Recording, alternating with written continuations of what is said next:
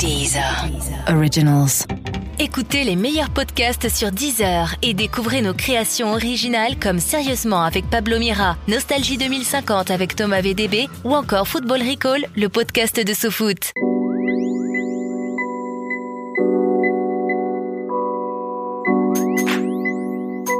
Bonjour à tous, c'est Mehdi Maizy pour ce nouvel épisode de Speakeasy. Je suis à l'hôtel The Hoxton Paris avec Julien Doré. On va parler de l'album qui l'emmènerait sur une île déserte, de son art du contre-pied, de son amour inconditionnel pour le rap et même d'intelligence artificielle. Julien, merci beaucoup d'être là. Ben, merci à toi pour cette invitation. On peut se tutoyer Avec grand plaisir, ouais. Très bien.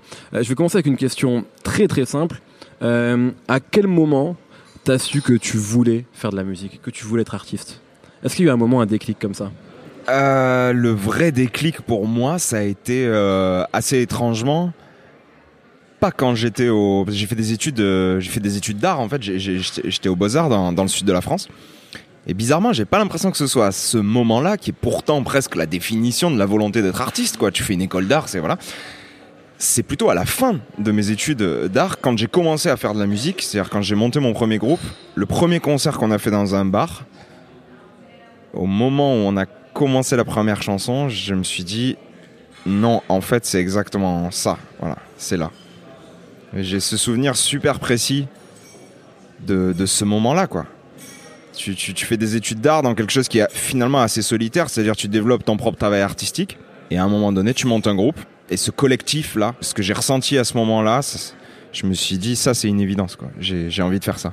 Est-ce que justement, toi, quand, quand tu parles de toi, dans tes interviews, tu parles souvent du côté introverti que tu avais quand tu étais enfant, adolescent, du côté solitaire aussi que tu peux Ouais, même sûr. encore avoir. Oui. Est-ce que c'est pas parfois paradoxal avec la vie d'artiste et même la vie de pop star en fait, que tu es devenu même Ben, en fait, chez moi, c'est plus une respiration. C'est-à-dire, euh, c'est comme les poumons, ils se gonflent quand je retrouve une forme de solitude qui me permet d'écrire des chansons, de me, retrouver avec moi-même, mais dans le sens de me poser à nouveau des questions pour savoir pourquoi à un moment donné je vais retourner partager des choses justement avec les autres. Et, euh, en fait, ce paradoxe-là que tu décris, il est euh, extrêmement sain à vivre. Parce que justement, c'est pas tout le temps au contact, tout le temps dans un dans une façon de aussi te montrer, qui, peut être quelque chose qui peut aussi te dévorer, t'abîmer, et, et même te transformer. C'est-à-dire tu peux finir à force de te montrer trop par être moins toi-même. Et ces périodes-là où je me retrouve justement tout seul, c'est très souvent dans ces périodes-là que je reprends pied euh, avec moi-même en tant, qu'être humain. Enfin, c'est-à-dire de plus me poser la question de, bah, par exemple, de l'image, des, réponses à trouver, des mots, des mots à mettre sur ce que je fais. C'est beaucoup plus simple, c'est beaucoup plus silencieux, et c'est souvent dans ces périodes-là que les, que de nouvelles chansons viennent et que à un moment donné, je me dis, bah, j'en ai marre d'être seul et justement maintenant, je veux les partager. Et du coup, c'est vraiment comme je le vois vraiment comme une respiration. C'est vraiment le mouvement de respiration. Quoi. Moi, je me souviens d'une interview, d'une vieille interview de Jacques Weber, le grand comédien, qui disait euh, Je crois pas qu'on. En fait, j'ai l'impression qu'on travaille toute sa vie pour devenir artiste, en fait. En tout cas, lui, il avait beaucoup d'humilité par rapport au terme artiste, qui voyait ça presque comme un fardeau et qui disait Voilà, peut-être qu'à la fin de ma carrière, je dirais euh, que je suis enfin devenu artiste. Euh, Est-ce que toi, tu te positionnes comme ça? Parce que j'ai l'impression, quand on voit vraiment le, tout ton parcours, il y a des évolutions à chaque fois, en fait. C'est-à-dire que tu vois, si- même si on prend l'histoire de ton premier groupe, etc., euh, jusqu'à bien sûr la nouvelle star, jusqu'à tes succès, jusqu'à même tes premiers albums, euh, on, a l'impression peut-être qu'il y a une sorte de travail sur toi-même et même sur ta, ton, ce que tu as proposé en tant qu'œuvre en fait. Bah, déjà, le- le- la notion d'artiste, quand, euh, quand j'ai eu mon diplôme au, au Beaux-Arts, le premier truc que j'ai fait, c'est me tatouer le mot artiste sur l'épaule. Ok. Un petit peu comme. Évidemment, il y avait un, il y avait un second degré là-dedans. C'est-à-dire que d'un coup, une école euh, subventionnée par l'État validait, après 5 ans d'études, Ouais. mon pseudo-statut d'artiste Ouais. mais en fait me mettait aussi d'une certaine façon à la porte de l'école en me disant bah maintenant voilà va, va faire ta vie mais j'étais pas pour autant plus artiste que ce que je ne l'étais peut-être 5 ans avant 10 ans avant ou en l'occurrence là au moment où on se parle 12 ans ou 13 ans après c'est pour ça que ce, ce statut d'artiste au fond il symbolise peu de choses par contre ce qui est intéressant c'est ce qu'on en fait et là ça rejoint ce que tu décrivais c'est à dire que pour moi, la définition exacte de ce qu'est être artiste, c'est être dans un mouvement permanent. Le jour où justement tu répètes les mêmes choses et où tu as le sentiment d'être assis dans un statut confortable qui serait celui de, l'artiste, c'est là que tu commences à te tromper. Si tu es pas en, mouvement permanent, toujours au contact de l'idée de prendre des risques et de la possibilité d'échouer, c'est une forme de trahison d'oser euh, enfiler ce costume d'artiste. Je pense que justement, euh, la part d'artiste, elle se trouve pas forcément dans la, dans la réussite des choses, mais simplement dans la tentative. Et, euh, c'est ça qui m'intéresse, c'est que chaque étape, chaque, petit bout d'expérience est, est, une façon d'avancer sans jamais, sans jamais au fond trouver la vérité absolue. Et c'est ça qui est, c'est ça qui est fort, c'est que au fond être artiste, c'est être toujours en question et en mouvement. Justement, tu parlais de prendre des risques, et donc as, effectivement, tu parlé qu'être artiste, c'est pas forcément avoir du succès, c'est en tout cas au moins tenter des choses. Euh, ton deuxième album, Bichon, qui a eu un accueil mitigé, euh, qui était avant finalement, bah, avant l'album suivant, toi, qu'on en parlera après, mais est-ce que ça a été justement un moment important pour toi, un moment où tu t'es remis en cause, où tu t'es dit, euh, est-ce que ça a été peut-être un frein aussi, je sais pas, euh, parce que c'est vrai que euh, moi c'est ce qui m'a toujours intéressé honnêtement avec toi, c'est euh, le fait que tu as toujours, je crois que tu es fan de foot et je crois qu'il y a un art du contre-pied en fait dans ta manière de, de, de te présenter aux gens, c'est que tu viens de la nouvelle star et en fait tu as, vraiment été exactement l'inverse du produit, on va dire, euh, préfabriqué qu'on aurait pu imaginer, tu sais, sortir de ces émissions-là, sans, sans être péjoratif avec d'autres artistes. Non, bien sûr. et en fait, c'est vrai que toi, il y a eu cette volonté peut-être de prendre des risques. Au risque justement de te planter. Est-ce que ça a été formateur ce deuxième album-là justement? Bah, Pour reprendre le parallèle avec le football, euh, tu peux vouloir tenter une panenka et à un moment donné devenir soit un génie, soit un loser. Exactement. Ce qui est intéressant, c'est ce qui va se passer dans ton cerveau ou dans ton cœur à un moment donné, même si le cœur il bat super vite, à ce moment précis, c'est de pourquoi tu vas faire cette chose-là à ce moment-là. Et à partir du moment où cette décision de le faire, ça vient pas d'une posture, d'un effet de mode, mais vraiment du cœur, parce que tu te dis, ben là, je le sens, je vais le faire. Sans te poser la question, encore une fois, de savoir si tu vas réussir ou échouer. Évidemment que tu as la volonté de réussir, évidemment que tu as envie que ta panenka elle marche et que les gens autour de toi tombent amoureux de ce geste-là.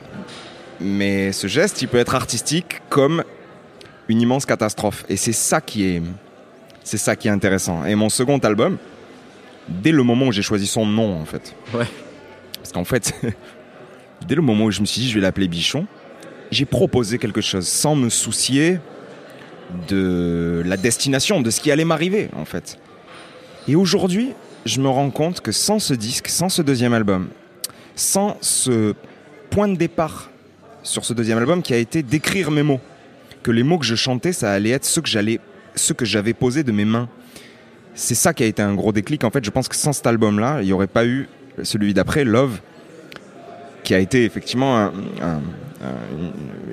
un, album qui a, eu du succès, mais qui a été, qui a été euh, comme une seconde naissance en fait artistique. j'ai l'impression aussi maintenant, alors c'est peut-être euh, c'est peut-être dur pour toi de parce que tu as la tête dans le guidon, c'est j'imagine dur de, de t'analyser, mais je crois que maintenant euh, il y a un style Julien Doré en fait. Alors ça peut être ça peut être négatif aussi hein, parce que euh, ça peut aussi être t'as peut-être pas toi aussi envie de t'enfermer dans une catégorie de son, dans une certaine couleur, mais en tout cas je crois que maintenant une, belle chanson de Julien Doré, les gens la reconnaissent. J'ai vraiment ce sentiment-là et j'ai l'impression que ça, ça naît avec le troisième album. J'ai l'impression que tu t'es trouvé en tout cas. Euh, enfin, en, tout cas, c'est juste dans le sens où souvent c'est mes textes et, et, et, la voix aussi, par exemple. Ça, c'est vrai qu'il y a quelque chose qui s'est un peu stabilisé au sens au sens d'apaiser en fait. Je me suis vachement calmé à l'idée de à l'idée d'être quelqu'un d'autre en fait. C'est-à-dire que j'ai commencé à, accepter le fait d'être qui j'étais à ce stade-là de ma vie et de raconter les histoires qui étaient celles que j'avais besoin, presque un besoin vital de raconter. Et à partir du moment où tu commences à t'apaiser avec ces peurs-là, que tu arrêtes de jouer de ta voix pour essayer d'être quelqu'un d'autre, dans les interviews, dans ta façon aussi de parler de ton travail, que tu arrêtes de te surprotéger en, en enfilant des, costumes, presque un personnage. Ça, ça a été un, vrai changement aussi. Et je pense que c'est à ce moment-là où ce que, je, ce que je chante, ma façon dont, dont je parle aussi de cette chance que j'ai, de ce privilège que j'ai de, de faire ce que j'aime en fait. C'est devenu un tout petit peu plus ma couleur, mon univers. Et, aujourd'hui, j'ai, voilà, j'ai, j'ai cette chance que cet univers-là, cette façon peut-être de faire, qui est juste ma façon de faire les choses, euh, puisse intéresser et, plaire à des gens qui, me découvrent et qui, m'aiment bien. C'est, ça le plus important en fait, au fond. C'est ce lien-là, quoi. Et euh, justement, moi j'ai l'impression qu'avec cet album-là, il y a eu beaucoup de qualificatifs pour décrire ta musique qu'on a retrouvé à peu près au même moment dans des albums notamment qu'on va qualifier d'urbain. Euh, cette musique atmosphérique, aérienne. Bah, il y a le cloud rap, bien sûr, qui est importé des États-Unis. Et en France, on a eu bien sûr PNL qui ont été, on va dire, les héros de ce style-là, en tout cas sur sur un côté rap. Et euh, est-ce que toi, justement, dans, dans, dans la construction de ce disque-là, il y a des choses que tu as écoutées à ce moment-là qui ont pu t'influencer? Parce que j'ai l'impression que c'est aussi euh, t'étais pile dans le moment, dans le timing en fait, sans forcément te, te soucier de ça. Mais j'ai l'impression que t'es arrivé même avant hein, les groupes dont je, enfin, par exemple PNL, c'est arrivé après. Mais j'ai l'impression que euh, ouais, t'avais peut-être capté un truc de du moment, tu vois, dans, dans, dans, le spleen, dans la mélancolie, qui est vraiment quelque chose de devenu presque populaire en fait. Ben en tout cas, pour ce qui est du du hip-hop au sens large. En tout cas, c'est vrai que c'est c'est exclusivement la musique que j'écoute au sens de euh, euh, mélomane. Enfin, c'est-à-dire. Euh, Quand tu es tout seul chez toi, pas du tout dans des moments où je pense à ma propre musique ou, non simplement pour me faire du bien en fait comme comme plein de gens le font avec avec, avec, plein de styles de musique, voilà exactement et, et moi c'est vrai que forcément inconsciemment certaines prods certaines façons de soigner certains sons dans certaines rythmiques évidemment, c'est des choses qui doivent teinter mon inconscient et ressortir à des moments. Euh, quelqu'un comme la découverte du travail d'un mec qui s'appelle Anderson Pack, par exemple, pour moi, ça a été un choc. C'est-à-dire, j'adore écouter les disques, je les écoute, je, suis bien, et puis quand même, quand je commence à travailler certains sons, certaines couleurs de sons, je me dis, attends, euh, réécoutons ça, euh, euh, Frank Ocean, enfin, mais, mais même aussi des choses beaucoup plus, enfin, comment dire, qui pourraient euh, paraître plus, encore plus éloignées, peut-être même plus abstraites, mais, toute la clicote future, par exemple, dans la, dans la notion d'expérimentation, de recherche du son, de ce que c'est que aussi retourner une chanson, c'est-à-dire pas forcément proposer une intro, un couplet, un refrain, etc. Cette audace-là, qui moi m'intéresse dans, ma façon de, de, de, travailler le son, je la retrouve assez souvent euh, dans le hip-hop pour le coup. Et pas forcément dans, une, dans une musique qui, où, d'une façon évidente on pourrait se dire bah, c'est peut-être ça qu'il écoute voilà. Même si j'aime évidemment la folk etc la soul etc même dans la folk par exemple de voir que des mecs comme James Blake euh, euh, traversent le champ euh, on va dire d'une case classique dans laquelle il pourrait être. James Blake on pourrait dire bon c'est une espèce de de pop atmosphérique assez assez assez minimaliste etc bam le mec je, le retrouve dans un clip avec Chance the Rapper, dans une décapotable, où, le mariage de son univers avec celui de Chance the Rapper, je me pose pas la question de deux êtres qui, se seraient enfuis d'une case dans laquelle ils étaient nécessairement euh, euh, enfermés, tu vois. Et eh ben ça, ça me passionne. C'est comme Bon Hiver. Bon Hiver, je... je, je, Voilà, voilà. C'est-à-dire que euh, Bon Hiver, moi j'ai ce souvenir de cet album fait dans sa dans sa cabane après une après une déception amoureuse, tout seul, etc. Ce sont hyper folk, hyper organique et puis boum, là je, redécouvre. Enfin, moi je trouve ça génial les les, les artistes qui qui justement fuient la case qui est soi-disant celle dans laquelle ils doivent rester bien rangés. Euh, voilà. Et c'est vrai que cette audace là dont je parle, je la retrouve très souvent euh, dans, dans, dans ce qu'on pourrait définir comme le, hip-hop au, sens, large, et que du coup, c'est vrai que c'est ce qui, c'est ce qui nourrit inconsciemment ma, mes, les moments où j'écoute de la musique, quoi. Et moi, j'ai le sentiment aujourd'hui qu'on est presque en train d'assister, euh, tu sais, il y a eu pendant longtemps il y a eu bah, le rap d'un côté la chanson française de l'autre la musique électronique etc et j'ai l'impression vraiment que maintenant il y a une sorte de rapprochement de plusieurs genres qui à la base ont été pas forcément proches ou alors étaient proches il y a très longtemps. Le rap et la musique électronique hein, par exemple qui sont nés, ensemble en fait. mais maintenant j'ai l'impression quand je vois certains artistes Eddie De Preto récemment est un bon exemple puisqu'on sait pas vraiment comment le catégoriser. Euh, même Christian the Queens il y avait des choses qui parfois ouais rappaient enfin qui étaient proches de ce qu'on pourrait rapprocher de R&B, même parfois un peu lointain. Quand j'écoute certains morceaux à toi, quand j'écoute même certains morceaux de rappeurs où ils ne rappent pas vraiment, on parlait de PNL, mais qui sont vraiment en train de créer autre chose. Est-ce qu'on n'est pas, je sais pas, en train d'assister, euh, et même ça peut être le cas de Meylan aussi, de, quelque chose de de nouveau peut-être qu'on n'avait peut-être jamais vu en tout cas ici dans nos terres. Mais moi je pense en tout cas que ce qui est génial dans, enfin presque pour symboliser tout ce que tu viens de dire, c'est-à-dire euh, ce qui est génial, c'est que on a une nouvelle génération qui ose retourner ce qui malheureusement était devenu trop poussiéreux dans la chanson française. Chacun doit être bien à sa place, le chanteur de variété doit juste savoir bien chanter, et en même temps c'est... Enfin, tout ça, ça a explosé. Euh, le, chanteur qui doit s'occuper uniquement de chanter, mais qui, qui doit pas s'occuper de ses clips, et qui a des clips tout pourris, ou alors des objets, des pochettes de disques euh, toutes minables, etc. Aujourd'hui, dans la nouvelle génération, il y a des gens qui traversent tout ça. La pochette, ils la font eux-mêmes. Euh, une façon même de proposer leur musique qui est différente, sortir des schémas classiques. Euh, euh, le, le, le j'allais dire le cas, mais c'est c'est un, artiste dont j'aime beaucoup le travail et, et on se connaît un peu. Eddie De Preto, pour moi, les prods qu'il a traversés par ses textes, ses mots, où on peut retrouver euh, quelque chose de l'ordre de Brel. Enfin, pour moi, c'est bouleversant ces textes Mhm. posés sur ces prods là. D'un coup, il y a un truc qui est qui match. Il y a quelque chose qui, d'un coup, est, est complètement dément. Ces clips. Euh, sa, sa façon euh, de, de casser les codes de la scène, euh, euh, lancer sa, ses, ses instrus avec son iPhone, décider d'être accompagné d'un seul musicien qui est le batteur. euh, qui, qui normalement est celui qui est à l'arrière-plan, etc. Enfin, euh, ce qui est pas quelque chose que je, que je valide. Au contraire, moi je préfère, je préfère quand les batteurs sont devant, mais, mais, mais je veux dire du- d'une façon classique, effectivement, ce que tu décris, c'est ça. C'est une nouvelle génération qui n'arrive pas simplement avec euh, l'idée de proposer euh, une chanson, mais ils arrivent avec un univers qui est immédiatement un nouveau monde à chaque fois. Et, euh, et ça, euh, enfin moi je trouve ça génial. Je suis impressionné de de l'énergie de la, nouvelle génération qu'on a en France, quoi.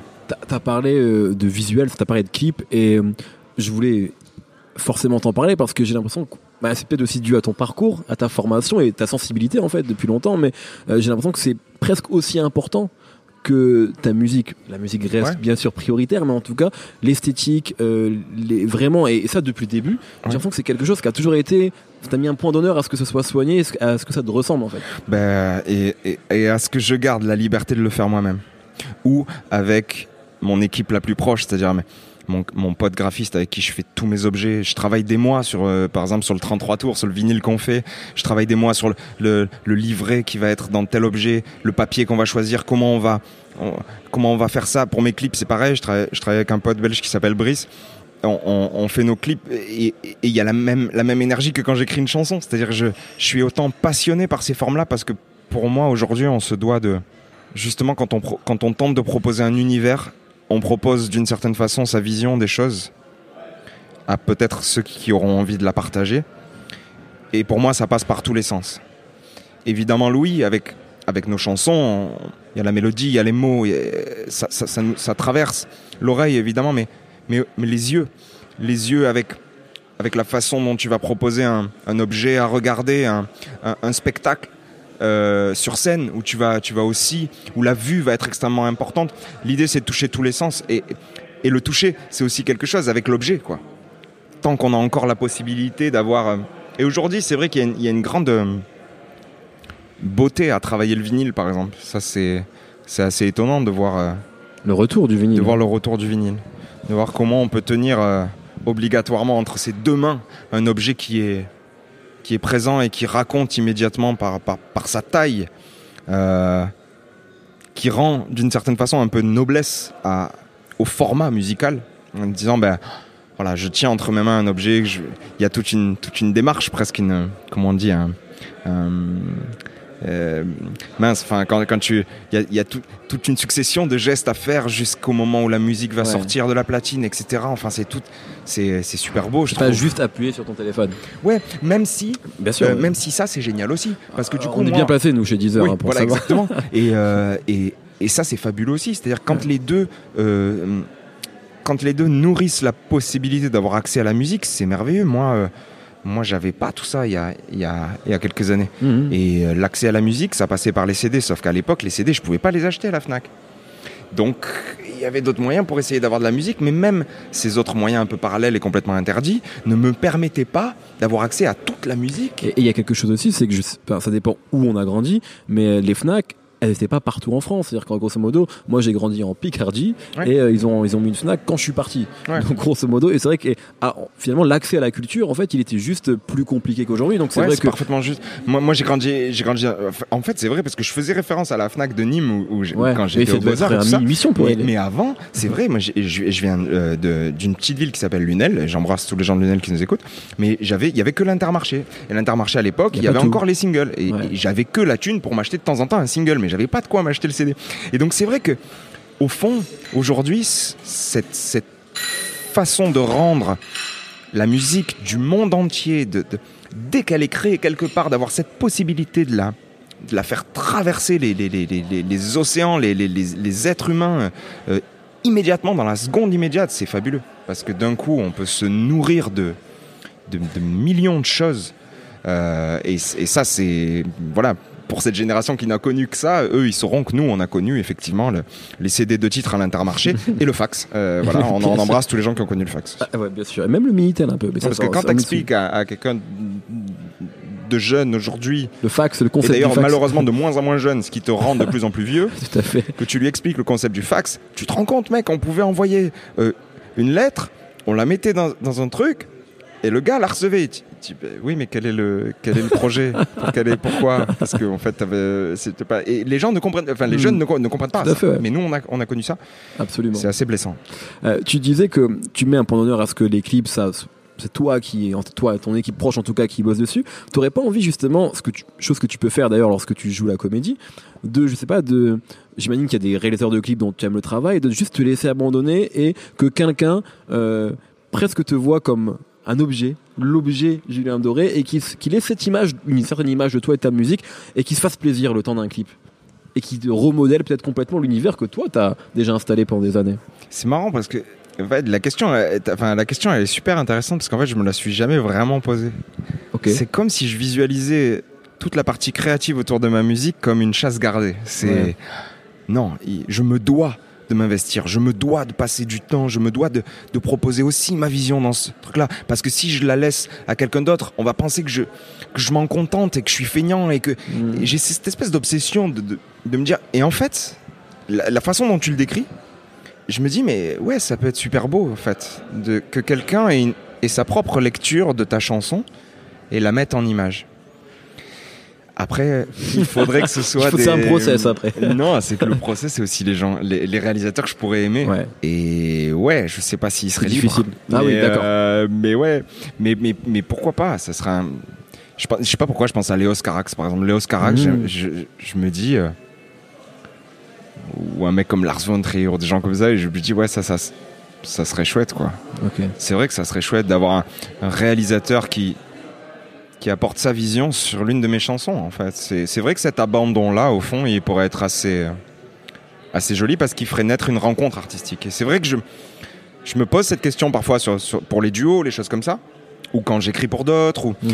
euh, mais c'est vrai que pour moi-même, ouais, c'est. euh, T'es protecteur. c'est- Ben ouais, et du coup, c'est pas forcément. euh, Enfin voilà, la façon dont je l'entends là, où ça fait écho, je, je me dis ouais, que c'est quelque chose qui pourrait être au fond très intéressant, même artistiquement, de laisser aller une chanson et de pas m'occuper de Mhm. des images qui vont être racontées. Comme sur un plateau de tournage finalement. Exactement, mais au cinéma, c'est c'est particulier. Là, là, en ce moment, j'ai la chance de, de tourner euh, dans la nouvelle saison de, 10%. de 10%. ouais. Et, euh, et c'est vrai que ça fait du bien de s'abandonner. Mhm. De s'abandonner à, à des mots qui sont pas les tiens, à, une, à des vêtements qui sont pas les tiens, à une façon de faire. On te dit comment faire les choses, comment, ce qu'on attend de toi. Et c'est beau aussi. Il y, a- il y a quelque chose sur le- Il y a un, un réseau social sur lequel tu es plus actif que les autres, c'est Twitter. Oui. Et euh, et t'aimes faire des blagues là-bas. Ou t'aimes répondre parfois aux Oui, gens. je suis, je suis euh, taquin. Voilà, aux gens qui peuvent être taquins ou en tout cas, enfin voilà. Euh, et ça c'est, c'est- moi ça me fait beaucoup rire. Je pense que ça fait beaucoup rire beaucoup de gens. Euh, pourquoi, pourquoi tu interviens là-dessus sur ce réseau social-là et pas un autre et, et pourquoi c'est peut-être important pour toi, je sais pas en tout cas, de d'intervenir de temps en temps comme ça? Je me suis rendu compte sur- le- sur le précédent album que, les réseaux sociaux que j'avais étaient hum, d'une certaine façon un peu abandonnés. J'avais, j'avais jamais vraiment nourri ces réseaux-là de, hum, bah, d'un prolongement de ce que je faisais à des moments tout seul, caché, en l'occurrence un disque, et puis de ce que je faisais aussi médiatiquement. Du coup, tout ce que je disais, ma façon de me montrer, de parler, etc., passait toujours au travers d'un filtre, un, un micro, une caméra, une interview. Et j'y ai vu, je, je sais pas, j'y ai vu une, façon de, de, de tisser un, un fil très, euh, très cash, très direct avec le public, parce que j'allais dire avec ceux qui m'aiment, mais en fait aussi avec ceux qui m'aiment moins. Oui, c'est ce que tu montres parfois sur Et, Twitter. et souvent, c'est vrai que sur Twitter, c'est une, c'est ouais, c'est une. En fait, il y a plusieurs choses. C'est-à-dire que ça m'a appris euh, ces derniers temps à, hum, à désacraliser un peu l'importance de parfois de, de des attaques qui peuvent être portées sur une image médiatique. Mm. Et ça, c'est c'est assez important. Alors, quand on est solide, il n'y a pas de souci, mais, mais parfois, ça peut fragiliser certains artistes de, de comprendre que oui, à partir du moment où tu te montres, où tu surexistes par moment, euh, tu es attaquable et donc parfois attaqué. Mais ce qu'il faut comprendre, et c'est presque un truc euh, psychologique, c'est que c'est, enfin d'analyse, c'est que ton image reste ton image. Tu en es à la fois responsable et en même temps, ce n'est pas toi.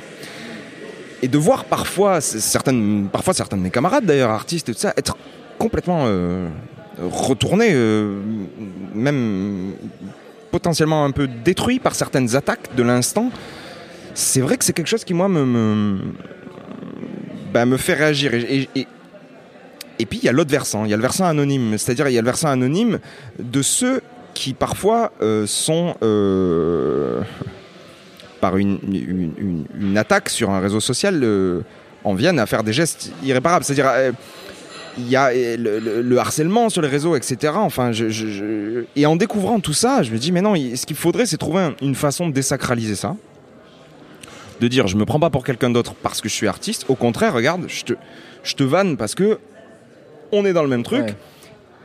Et j'essaie de montrer aussi à ces moments-là que la violence, d'un coup, elle se désamorce. Pourquoi? Parce que la personne à qui, à qui je mets un bon tacle bien placé se sent généralement très con. Mm.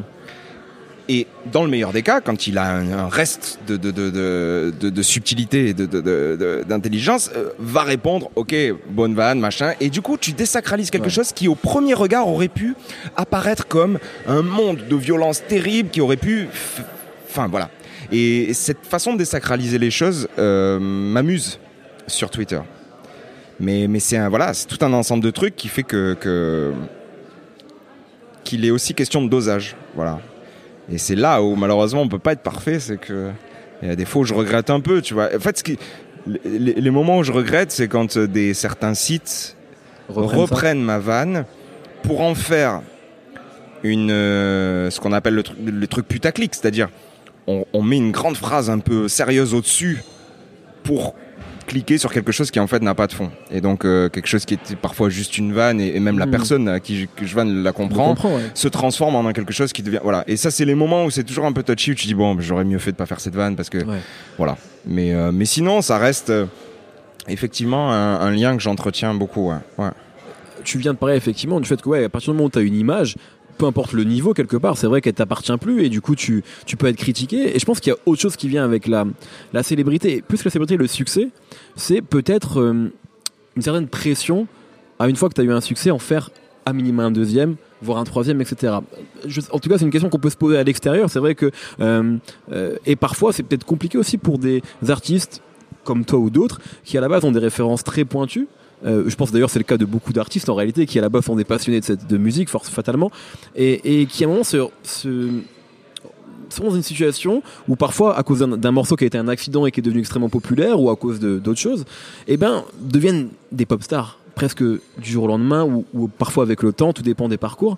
Et j'imagine mais je ne suis j'en en suis pas une donc peut-être que je suis loin du compte mais qu'il y a aussi un, un fardeau peut-être euh, à porter parce qu'une fois que tu, tu fais Paris-Séchelles tu sais que tu dois en faire un autre ou en, en tout cas tu dois avoir un autre succès est-ce que, est-ce que tu comprends Est-ce qu'il y a un raisonnement comme ça? Est-ce qu'il y a une pression et peut-être une, euh, ouais, une peur aussi peut-être d'échouer à un moment? Il y, a, il y a beaucoup de trucs qui se mélangent. C'est-à-dire que euh, j'essaie toujours de partir du principe de, à partir du moment où j'ai cette chance de, de faire ce que j'aime, encore une fois, que cette chance, elle est arrivée, je sais pas par où, parce que quand même, c'était pas du tout la destinée de ma vie au départ. Ouais. Bah, peut-être que si. Euh, Je, je- je finis les beaux arts, je commence à bosser sur les chantiers pendant euh, pendant quatre ans. je fais le casting de Nouvelle Star sans savoir pourquoi. Je me fais virer du casting devant euh, les gens qui regardent pour finalement être repris pour avoir le droit de chanter et finalement je gagne cette émission. Enfin bref, la, la destinée de ce parcours, c'est quand même c'était très bizarre. Et j'arrive en plus d'un groupe de rock, etc., où le monde de médiatique, la télévision, tout ça, c'était beaucoup plus le diable hmm. qu'un idéal. Donc j'avais, comment dire, bon bref, et dix ans, après, dix ans, après, on, enfin 11 ans après, on, voilà, on discute tous les deux et on parle de, de tout ça finalement, d'un parcours. Je me suis toujours dit, au moment où c'est devenu euh, ce si joli quotidien, c'est-à-dire à partir du moment où je me suis pas réveillé pour aller sortir les camions, mais je me suis réveillé pour éventuellement prendre la guitare si j'en avais envie et faire de la musique, je me suis dit, tu te dois, par respect pour ceux qui peut-être inconsciemment t'ont amené ici, de faire ce que t'aimes. Ça, c'était la première des choses. C'est-à-dire de garder ta liberté, qu'on ne te mette pas la pression sur tes choix, sur ce que tu dois faire et comment tu dois le faire. Tu dois faire ce que tu aimes. Ça, ça a été le point de départ. Donc de là est né un premier album où j'écrivais pas encore vraiment mes chansons, j'osais pas, etc. Donc des rencontres. Voilà, un deuxième album qui est plus compliqué, mais où quand même je commençais à écrire mes chansons. Et puis paf, le troisième album, Love, où là effectivement il y a par exemple cette chanson Paris-Séchelles. Il y a plein de choses qui se mélangent. C'est-à-dire que tu te dis, oui mais j'ai cette chanson elle est arrivée là parce que j'ai fait ce que j'ai voulu, tac, et puis à un mm. moment donné, il y a un lien qui s'est fait avec les gens, et ce lien il a grossi, grossi, cette chanson elle m'appartenait même plus, et c'est devenu un, mon premier tube d'une certaine façon. Ouais, tout à fait. L'histoire se fait, la, tournée se fait, l'album existe, on, on, fait, on fait quadruple platine, on fait 400 000 albums avec cet album-là, etc. Puis voilà, la tournée s'arrête, etc. Alors que c'est pas un album si évident que ça. Non, en plus, c'est un album surtout super triste. Par exemple, Paris Seychelles, c'est une chanson hyper triste. J'ai toujours été étonné d'entendre des gens la chanter, etc. Mais bref, l'histoire se fait, l'histoire s'arrête. Et là, évidemment, tu, te retrouves dans une situation où tu as vécu pour la première fois de ta vie un vrai succès, des, une chanson que des gens chantent euh, dans la rue ou en faisant du sport ou, enfin, ou dans les émissions de télécrochet. Ou, ou effectivement reprise aussi dans quelque chose que, enfin, c'est vrai que c'est très troublant. Et forcément, tu y penses. Forcément, tu te dis, mais bon, ben là, va falloir que je prenne le temps de réécrire des chansons. Et oui, forcément, quand tu écris, tu te dis, est-ce que. Eh, qu'est-ce qui va se passer? Ça va être quoi cette nouvelle histoire? Et le vrai. Enfin, ce qui s'est passé, ça a été, pour moi en tout cas, ce qui a, ce qui a été l'histoire de ce, nouvel album, cet album est là. C'est la fuite, quoi. C'est le fait de partir dans un chalet dans les montagnes et d'essayer d'évacuer cette question de la pression. Il y a une phrase que j'aime bien qui dit Donne le meilleur de toi-même, le résultat ne t'appartient pas. C'est une phrase qu'on peut appliquer à toute activité qu'un être humain peut faire. Dans le sport, dans la musique, dans la vie, dans les relations amoureuses. Donne ce que tu as à donner, fais-le du mieux que tu peux. Ne regrette pas de ne pas avoir mis assez d'énergie à ce moment-là, mais par contre, mec, sache juste que le résultat, ne t'appartient pas. Et cette phrase, elle a profondément changé ma, ma vie parce que je me suis dit, ben oui, j'ai pas la main mise sur la réussite des choses, sur leur potentiel échec.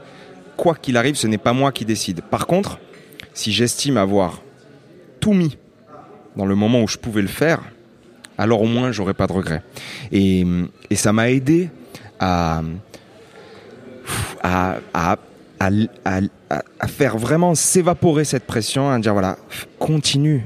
Depuis dix ans, c'est ce que tu fais, d'essayer d'écrire, de faire, de travailler avec les gens que t'aimes, de pas te poser cette question-là. Les chansons sont venues. Quand ce disque est sorti, bien évidemment, le, dernier album, je ne m'attendais pas du tout à, cet accueil-là et à ce qui a suivi. Pour la première fois de ma vie, je jouais dans des zéniths, ou jouais à Bercy, enfin c'était inimaginable. Et le fait de ne pas avoir essayé de le maîtriser, ça m'a aidé à le, à le savourer. Et aujourd'hui, j'en, j'en parle parce que c'est fini. Mais qu'est-ce, qu'est-ce qu'il en sera de la suite, justement? Il faut, voilà, il faudra du temps et, je sais pas. Mais c'est pas grave, de toute façon. Je pense qu'un parcours artistique, il est forcément fait d'étapes. Bien sûr. Hautes, plus basses, différentes, etc. Et je pense que chacune sert l'autre en plus, profondément. Tu, tu penses à, à la suite? Artistique en tout cas? Non. non. ça aussi c'est un. Alors ça c'est plus. À quel moment du coup tu te dis je vais composer un album. Euh, et ben ça justement c'est très particulier chez moi, c'est que au moins pour le coup je peux pas tricher avec ça.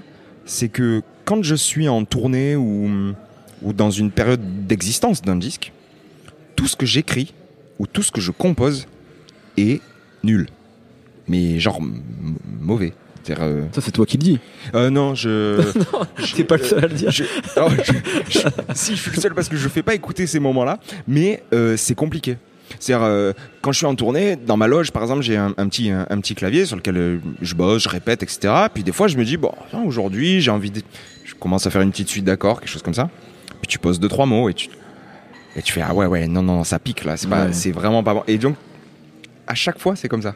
Donc, du coup, je sais qu'il faut que l'histoire d'un album s'éteigne totalement, c'est-à-dire que je ne sois plus en tournée, que je ne sois plus en train d'en parler, que j'ai laissé du temps passer, que j'ai eu le temps aussi de me nourrir d'un peu de ce qui m'entourait. De- Et à un moment, tu sais pas pourquoi, le même piano, les mêmes mains se posent, la suite d'accords, elle te parle, la ligne de voix te paraît un peu différente, ou la suite d'accords à la guitare, puis tu...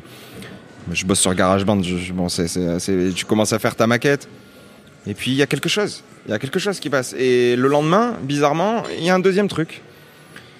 Et puis d'un coup, ce texte-là, tu le finis en 30 minutes, et tu en as pas honte, il pique pas. Tu tu dis, merde, il est en train de raconter un truc. Hmm. Et en quelques semaines, tu commences à voir naître une nouvelle histoire. Et après, il faut beaucoup de temps, évidemment, de travail, etc.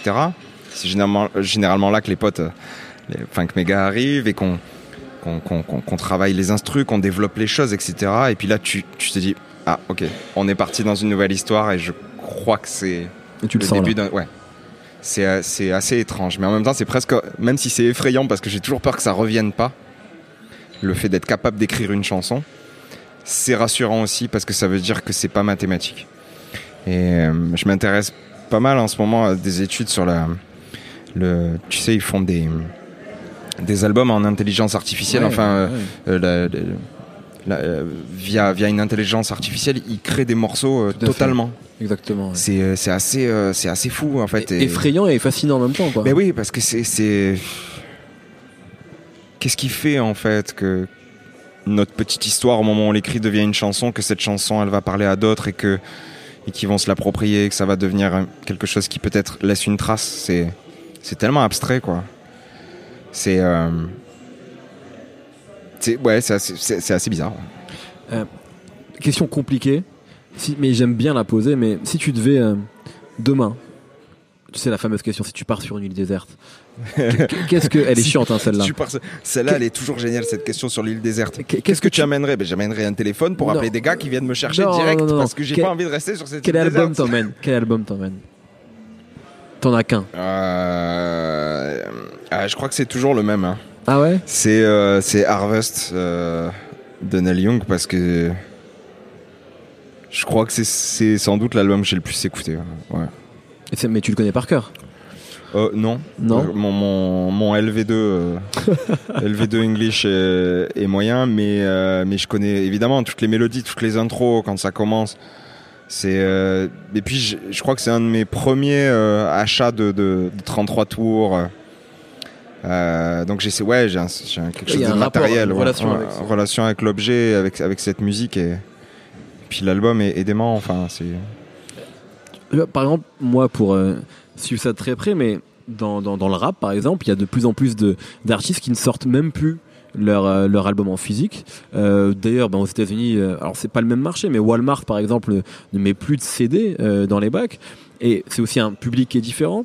Toi, j'ai le sentiment, tu vois, ça fait un petit moment qu'on parle, que l'objet reste primordial pour toi. Tu, tu te vois pas, sauf si peut-être demain il n'existe plus par défaut, mais on a le sentiment quand même que ta musique, elle doit aussi être disponible, euh, pas uniquement en streaming ou sur iTunes, mais euh, en tant qu'objet. Elle doit vivre en tant qu'objet. Euh, oui, tant que tant que c'est possible. Mais je suis pas dans une comment dire une ouais une lutte nostalgique. hein. Par exemple, je discutais hier avec avec un de mes potes sur, les- classements assez hallucinants qui sont faits de ces logiciels qui permettent de piquer le son d'une vidéo YouTube et de le transformer en MP3 pour le mettre sur les téléphones, etc.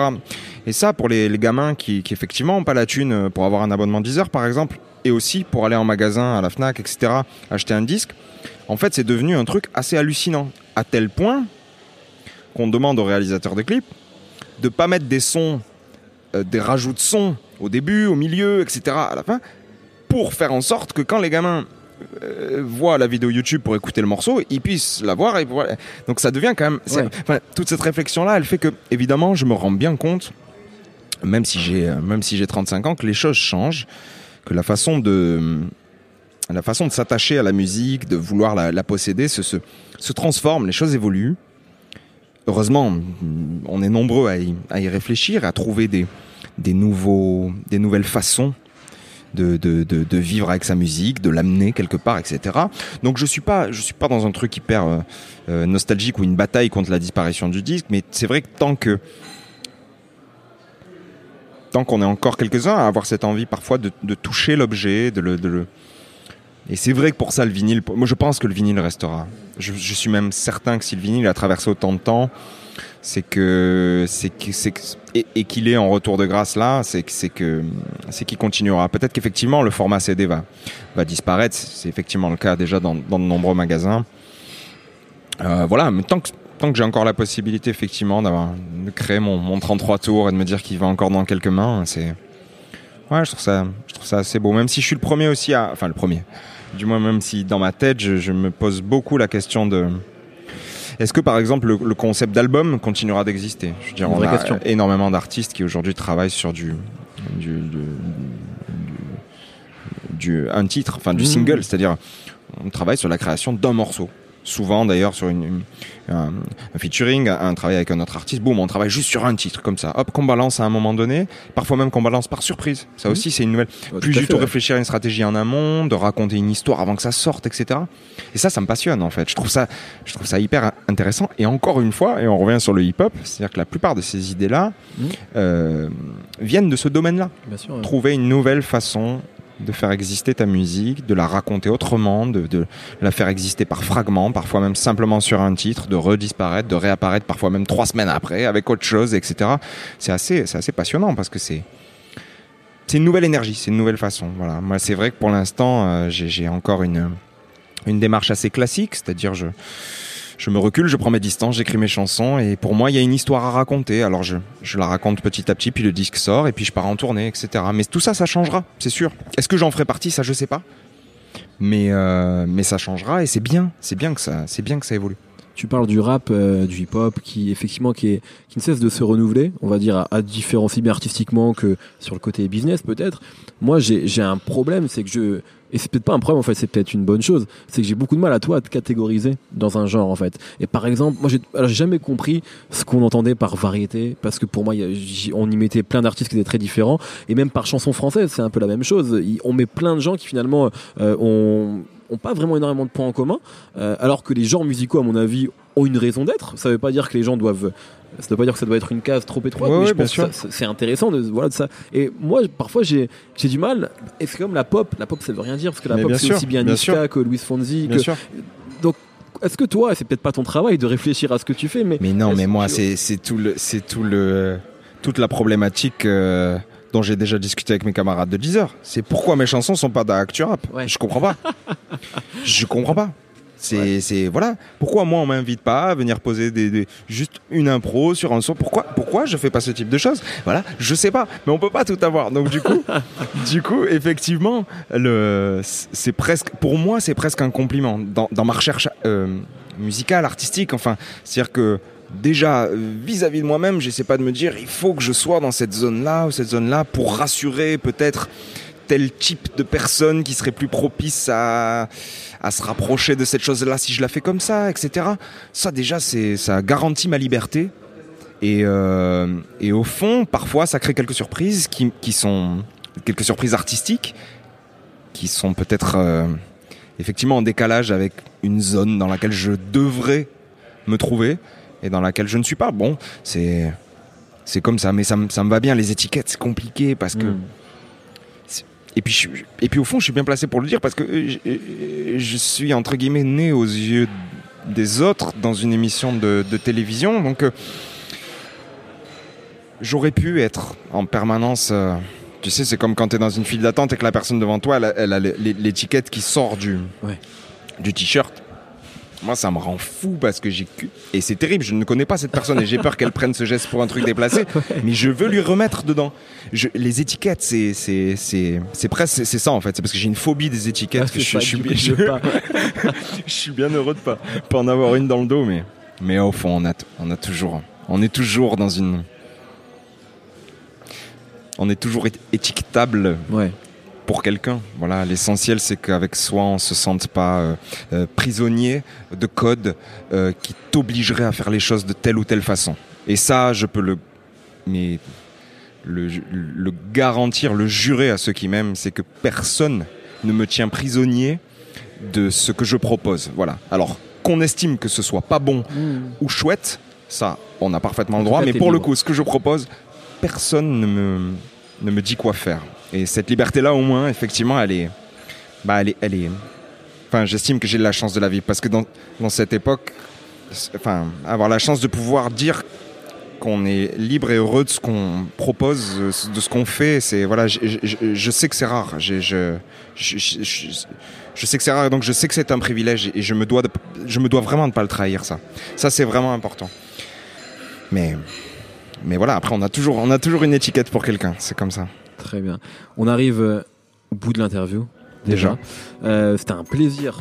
Ouais, musique vraiment. avec toi. Vraiment. Euh, vraiment, on, du coup, à quand le prochain, à quand le premier freestyle?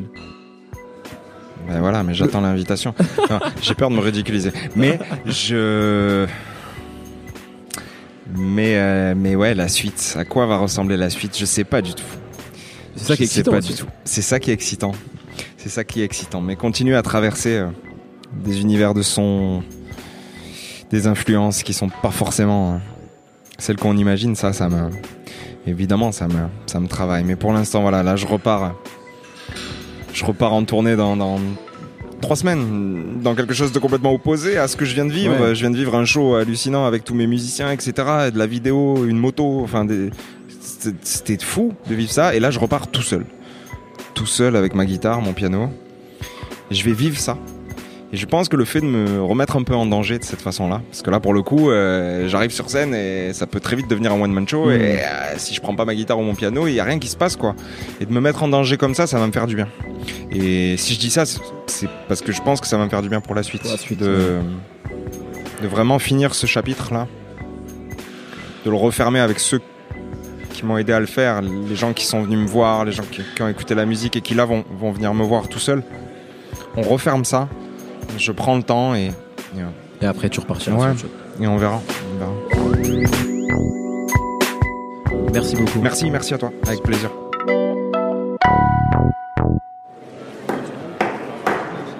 Messieurs, dames, place aux enchères, 10 heures. 5 millions ici. Ah, ça s'emballe, 12 millions. 20 millions par là. Oh, 31 millions. 39 millions ici. 43 millions pour madame. 43 millions une fois, 43 millions deux fois, 43 millions trois fois. Allez, c'est cadeau. Abonnez-vous à Deezer Premium Plus et profitez de plus de 43 millions de titres sans aucune contrainte, même sans réseau. Deezer, le streaming made in France.